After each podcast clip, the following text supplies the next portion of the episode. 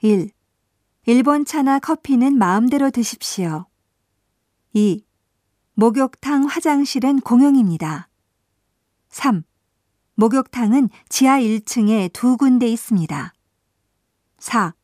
컴퓨터는 무료로 사용하실 수 있습니다. 5.